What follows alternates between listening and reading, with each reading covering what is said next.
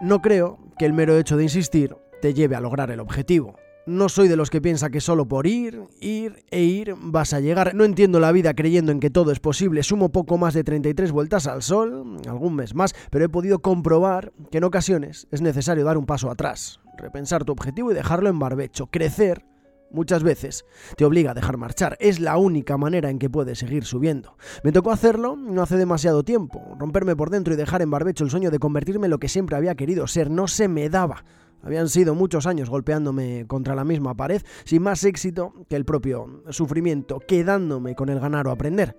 Paso atrás, barbecho y repensar.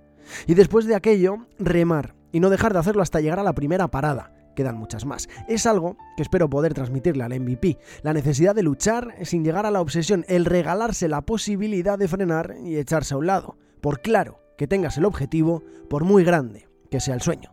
El no se me da de Leo Messi en 2016, cuando se le escapó por penaltis la Copa América del centenario ante Chile, se me grabó a fuego. Martillaba mi cerebro aquella frase de manera recurrente cuando me quedé sin trabajo en el otoño de 2019 y cuando, después de racerme en cuestión de meses, me reventó la pandemia en la cara.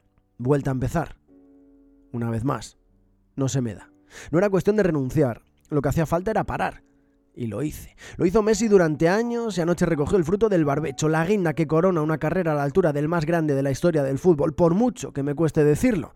Sería más difícil si todavía llevara la remera blaugrana. No me escondo. El mejor partido de las finales de los mundiales, de largo, para elevar a lo más alto la trayectoria del 10.